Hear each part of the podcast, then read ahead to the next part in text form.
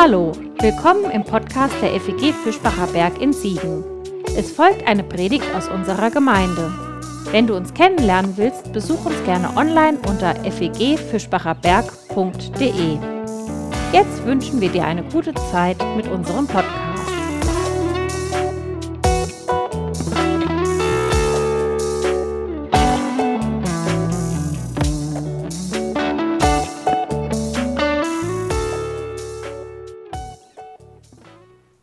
Sommerurlaub in diesem Jahr waren wir mit den Kids unterwegs auf einem Waldlehrpfad und da konnte man unter anderem verschiedene Baumarten bestimmen lernen.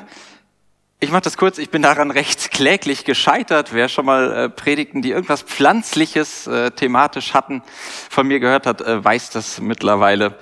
Da, äh, das ist nicht so mein Thema. Trotzdem haben wir es wieder mit Bäumen zu tun im Moment und heute mit einem ganz besonderen Baum.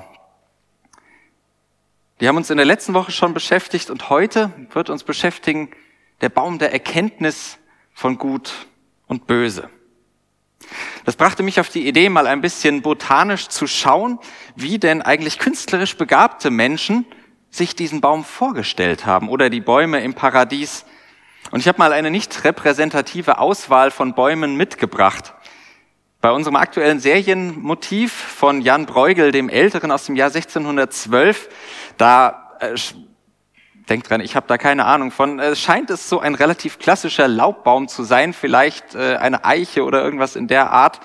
Wer sich da ein bisschen auskennt, der kann das ganz sicher genauer bestimmen als ich und kann das dann gerne live äh, kommentieren im Chat oder als Kommentar unter dem YouTube-Video. Gerne, da äh, lerne ich gerne dazu. Ich erkenne immerhin noch, dass es bei seinem Sohn Jan Bruegel dem Jüngeren bei dem nächsten Bild so etwas wie ein Apfelbaum zu sein scheint. Da hängen rote Früchte am Baum, also es sieht aus wie ein Apfelbaum und das hat ja auch die Geschichte dieses Baumes einigermaßen geprägt.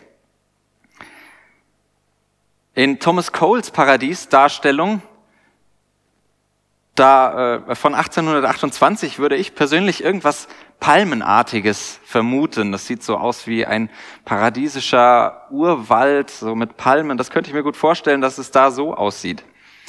Bei Henri Rousseaus Interpretation ist durch die schwarze Eva, die wir im Bild sehen, zumindest äh, das Bild etwas näher dran an etwas, das man einen historischen Hintergrund der Paradiesgeschichte nennen könnte. Aber sein Bäumchen mit der Schlange, das könnte irgendwie mit den großen Blättern auch alles sein. Beim Paradiesbaum des etwas abgedrehten Hieronymus Bosch um 1500 entstanden ungefähr, da war ich mir nicht einmal sicher, ob es sowas tatsächlich gibt. Auch da lasse ich mir gerne weiterhelfen.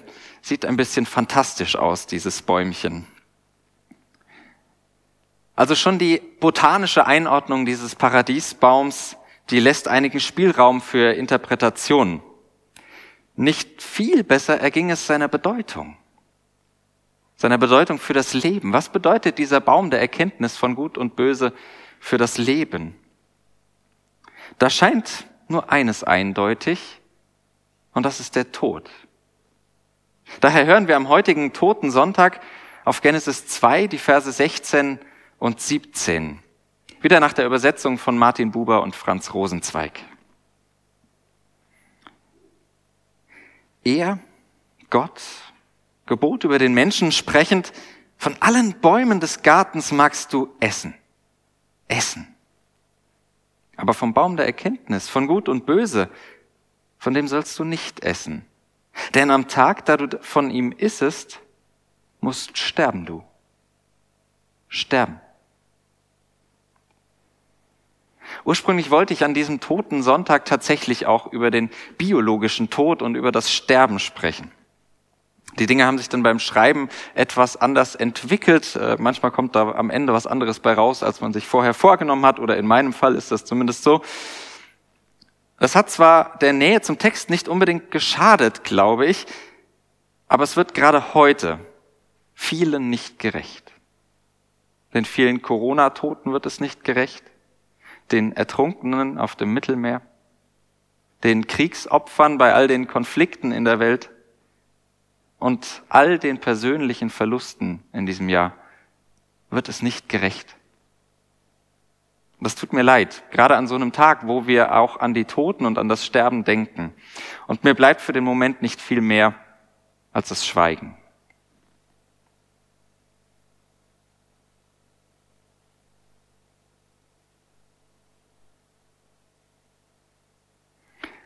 Schauen wir auf den Text. Die Rede vom Sterben, die macht es so oder so etwas düster. Egal wie man es auslegt, aber haltet durch mit mir. Ich versuche mich äh, an einem Licht am Ende des Tunnels. Eine Sache, die begleitet uns schon durch die gesamte Urgeschichte, eigentlich von Anbeginn, gerade in den letzten Wochen noch mehr. Wir begegnen wieder in unserem Text zwei Seiten des Lebens, die unterschiedlicher kaum sein könnten. Essen und Sterben, Genießen und Vergehen, Leben und Tod. Und das allein ist schon Gold wert, finde ich, in der Bearbeitung dieser Texte, im Umgang mit diesen Texten, denn ich suche in ihnen nach dem echten Leben. Deswegen lese ich sie, weil ich nach Leben suche, weil ich den Gott des echten Lebens suche. Und deshalb bin ich immer wieder fasziniert, wie diese Texte das Leben in seiner realistischen Vielfalt darstellen. Es in all seiner Vieldeutigkeit wahrnehmen und wertschätzen. Und wie sie mir immer wieder sagen, es ist nicht alles nur schlecht und es ist nicht alles nur gut. Rosarote Naivität hilft da wenig weiter, genauso wenig wie tiefschwarze Untergangsstimmung, wenn wir mit den biblischen Texten arbeiten. Ich möchte beides sehen lernen. In den Texten und mit den Texten. Egal, ob wir vom Klima reden oder von den Katastrophen, von gesellschaftlichen Trends oder gesellschaftlichen Entwicklungen, von der eigenen Biografie oder vom weltweiten Treiben. Denn ein einseitiges Leben, das nur auf eine Seite schaut, das ist nicht mein Leben. Und ein einseitiger Gott, wäre auch nicht mein Gott. Das fällt mir manchmal schwer zusammenzuhalten. Und vielleicht hält die Urgeschichte gerade deshalb immer beides zusammen, so eng zusammen, fast unerträglich eng, damit wir es schriftlich haben und nicht vergessen. So gut wie die Schrift schaffe ich das selten. Auch heute konzentriere ich mich auf eine Seite, auf dieses unangenehme Wörtchen, diese unangenehme Drohung zu sterben. Der Mensch soll sterben, wenn er vom Erkenntnisbaum nascht. Was genau dieses Naschen bedeutet, wie man das verstehen kann, werden wir im neuen Jahr sehen, nach einer kleinen Pause, sozusagen Serienpause über Weihnachten und den Advent. Heute beschäftigt uns dieses Wörtchen sterben. Und was hat es mit dem Baum zu tun? Was heißt das? Sterben. Das ist ja zunächst mal nichts Ungewöhnliches, ganz und gar nicht. In Deutschland sterben jährlich fast eine Million Menschen. Das sind im Jahr ungefähr 1,2 der Bevölkerung. Und etwa alle 35 Sekunden ist das eine Person, die stirbt. Seit den 80ern sterben hierzulande sogar mehr Menschen, als geboren werden. Die Probleme, die daraus entstehen, kennen wir. Die häufigste Ursache für äh, die Todesfälle sind Erkrankungen des Kreislaufsystems. Aber ist das hier gemeint, wenn wir vom Sterben hören? Was meint das Sterben hier in der Geschichte? Unser Erdling jedenfalls dürfte der erzählerischen Logik nach noch keine Ahnung vom Sterben haben und sieht sich trotzdem urplötzlich mit seinem Sterben konfrontiert der Witz, in Anführungsstrichen, an der ganzen äh, düsteren Sache, der wird sich eigentlich erst ein bisschen später zeigen. Und er führt dazu, dass wir dann doch nicht einfach über den Tod heute nachdenken. Denn, Spoiler-Alarm für alle, die schon ein bisschen vorlesen wollen oder noch nicht vorgelesen haben, was Gott hier ankündigt, wird gar nicht passieren. Ja, der Mensch wird von diesem Baum naschen, aber er wird nicht tot umfallen. Zumindest nicht dem Wortlaut nach.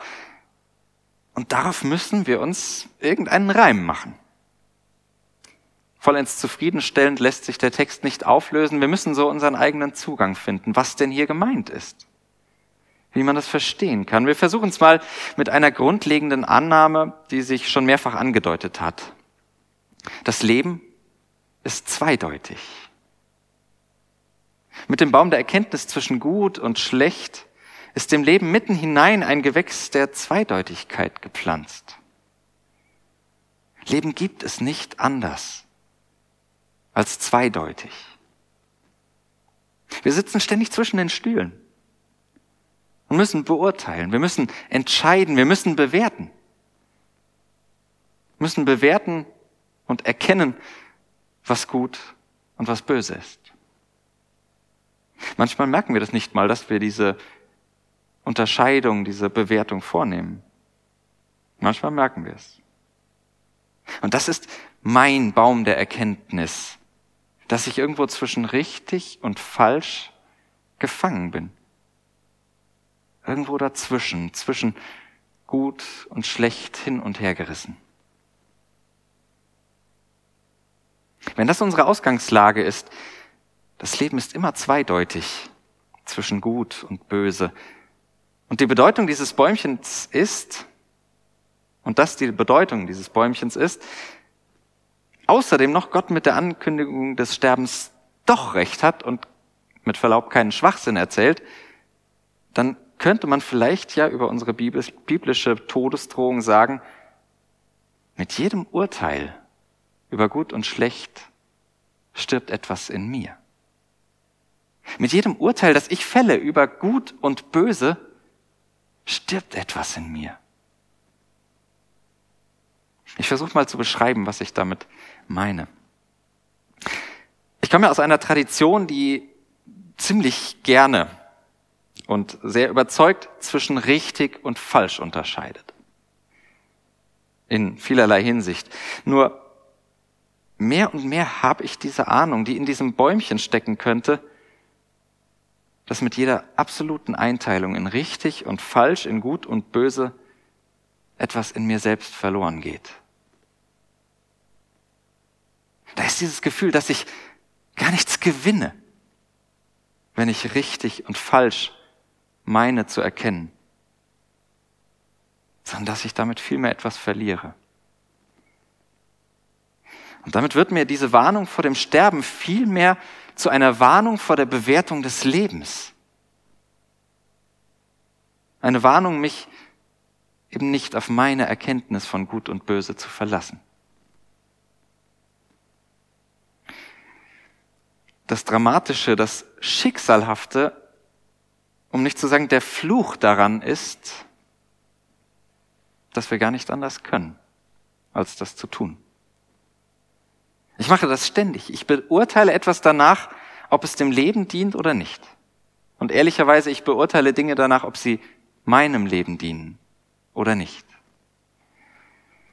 Das an sich wäre ja noch unspektakulär. Aber meine Erfahrung ist, und vielleicht ist es besonders die Erfahrung unserer Tage, dass andere Menschen dieselben Dinge, die ich gerade beurteilt habe, ganz anders bewerten. Was ist denn die beste Strategie, um dieses elende Coronavirus zu bekämpfen? Welche Partei ist am ehesten dazu geeignet, unser Land einigermaßen auf Kurs zu halten? Auf welchem Wege sollten Kirchen und sollten einzelne Gemeinden unterwegs sein am besten? Und welches Verhalten bewahrt uns als Gesellschaft womöglich vor der nächsten Katastrophe? Mir geht es ganz ausdrücklich nicht darum, nicht hart zu diskutieren und sich miteinander auseinanderzusetzen, zu streiten. Um richtig und falsch, ja. Das brauchen wir ganz dringend. Und vielleicht müssen wir es sogar wieder neu lernen, zu streiten, miteinander zu diskutieren. Was denn richtig und falsch, was denn gut und böse ist. Aber was wir nicht brauchen, glaube ich, ist vorschnell in gut und böse einzuteilen. Denn so leicht ist es selten.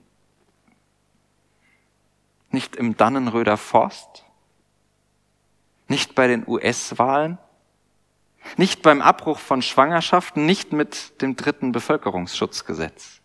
Es ist nicht so leicht, wie man es sich vielleicht manchmal gerne machen würde. Das absolut Böse gibt es genauso wenig wie das absolut Gute. Und doch tue ich manchmal so. Und ich kann das auch nur sagen, so in dieser Abwägung, weil ich Zeit hatte, darüber nachzudenken und es mir aufzuschreiben. Ansonsten gehen mir natürlich auch die Bewertungen viel eher über die Lippen und durch die Hirnwindung. Irgendwo im Wechsel zwischen kompletter Schwachsinn und ja, vollkommen richtig.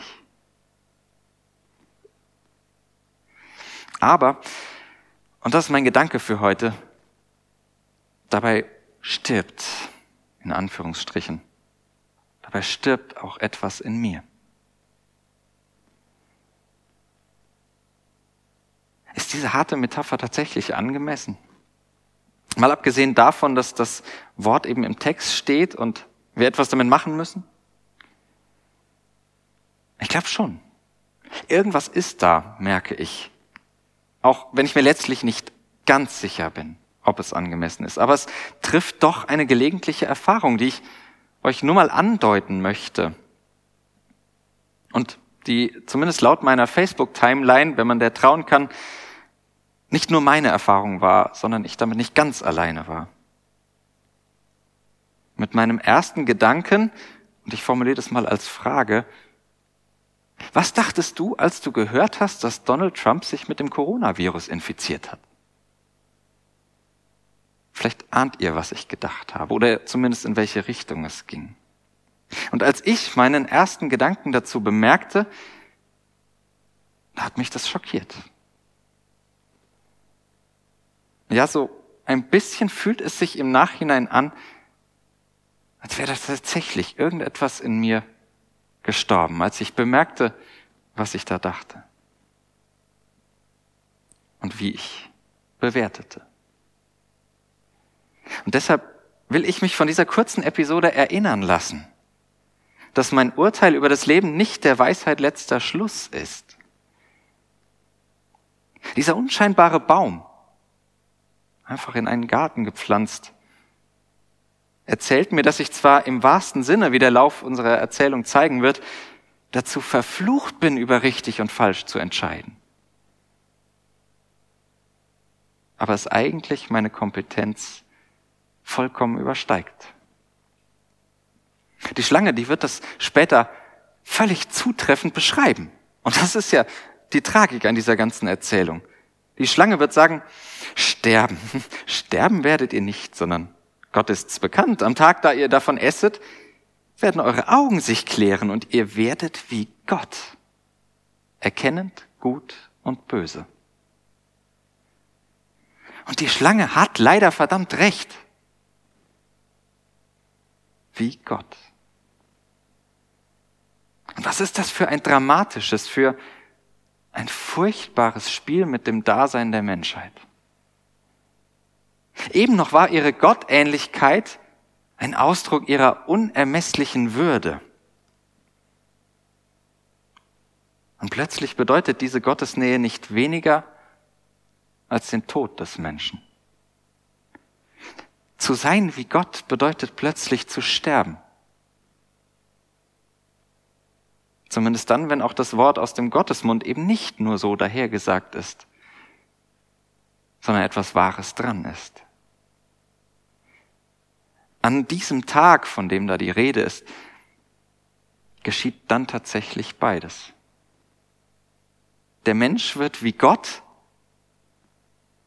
und stirbt doch im gleichen, im letzten Atemzug.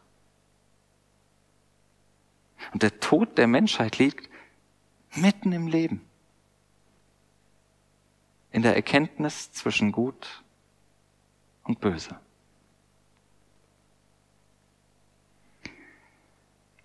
Vielleicht ist das ein bisschen zu krass gedacht und gesagt.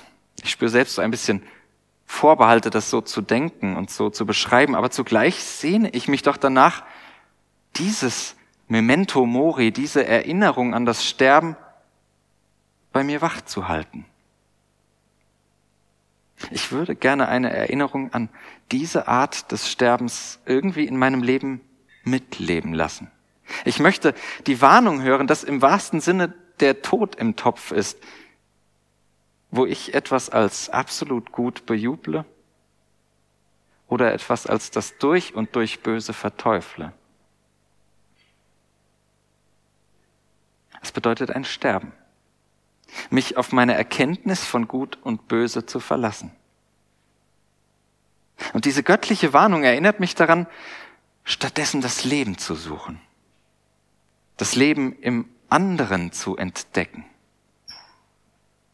Ich will wenigstens nach dem Guten in dem suchen, was ich für böse halte.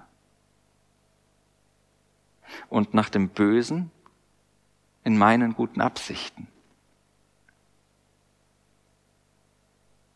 Das Leben beginnt da zu sterben, wo ich mich und andere als gut oder böse zu erkennen meine. Und sie darauf festlege.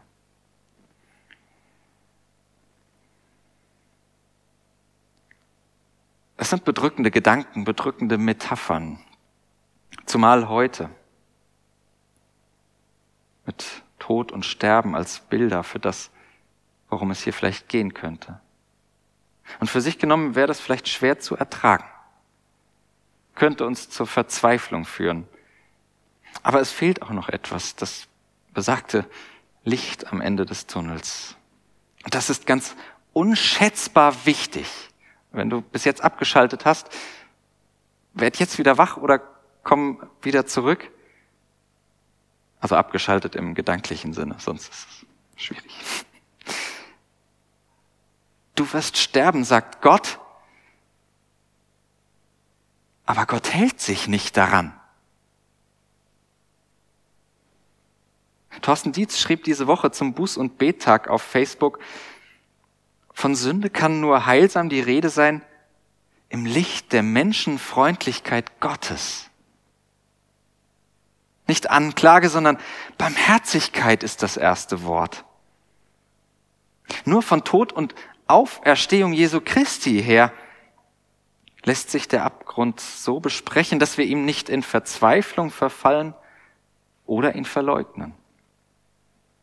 Dieses positive Vorzeichen befreit dazu, eigene Abgründigkeit anzuerkennen. Das ist notwendig in einer Zeit, wo wir alle sehr begabt sind, uns über die Irrwege der jeweils anderen auszulassen.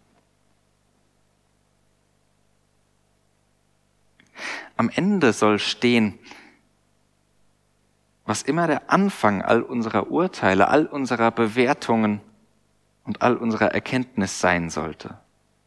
Über uns selbst und über andere die Gnade, die Nachsicht, das Zugeständnis, dass unser Leben in einer unentrinnbaren Grauzone verläuft, zwischen Gut und Böse irgendwie gelebt werden muss. Und es ist ein geradezu göttliches Zugeständnis, das einzusehen. Das mich, zwar nicht aus meiner Verantwortung entlässt, das nicht, aber es schafft ganz andere Voraussetzungen. Es setzt mein Leben vor einen ganz anderen Horizont, vor einen anderen Hintergrund, weil mein Taumeln zwischen Gut und Böse dann nicht mehr unter dem Zeichen des Todes steht, sondern am Horizont des begnadeten Lebens. Denn Gott tut es nicht. Das Licht am Ende dieses Tunnels, das ist das ewige Licht Gottes. Das lässt mich hoffen, dass andere in ihrem Urteil über mich gnädig sind. Und das lässt mich noch mehr hoffen, dass ich in meinem Urteil über andere gnädig bin. Da, wo ich andere und anderes in Gut und Böse einsortiere. Wieder erleben wir darin die ganze Gottesgeschichte, das, was uns als Kirchen, als Gemeinden beschäftigt, auf engstem Raum in der Urgeschichte vorerzählt. Ganz am Anfang der Bibel, die das noch so oft zu erzählen weiß. Gott wählt am Ende und im Zweifel unser Leben, nicht unseren Tod. Das ist wieder einmal dieselbe Geschichte, die von Jesus Christus erzählt wird. Vom auferweckten Gekreuzigten. Diese Geschichte, die nächsten Sonntag mit dem ersten Advent im Kirchenjahr wieder von vorne beginnt. Jedes Jahr aufs Neue. Diese Geschichte von der Auferweckung gegen den Tod. Gott stellt das Leben über den Tod. Und vielleicht hast du eine Ahnung davon, was das in deinem Leben bedeutet, was das für deinen Glauben bedeutet. Oder worauf du deshalb in deinem Leben noch hoffst. An diesem toten Sonntag, der zugleich der Ewigkeitssonntag ist, soll am Ende diese Hoffnung bleiben, die wir immer wieder gemeinsam und jeder und jede für sich durchbuchstabieren. Gott entscheidet sich für das Leben, selbst wenn wir sterben.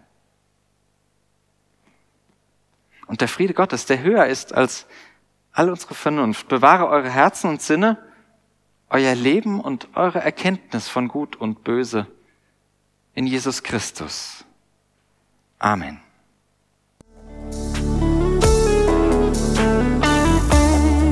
Das war's für heute. Um keine neue Folge zu verpassen, kannst du den Podcast einfach auf deinem Smartphone abonnieren. Mehr Informationen findest du unter fegfischbacherberg.de.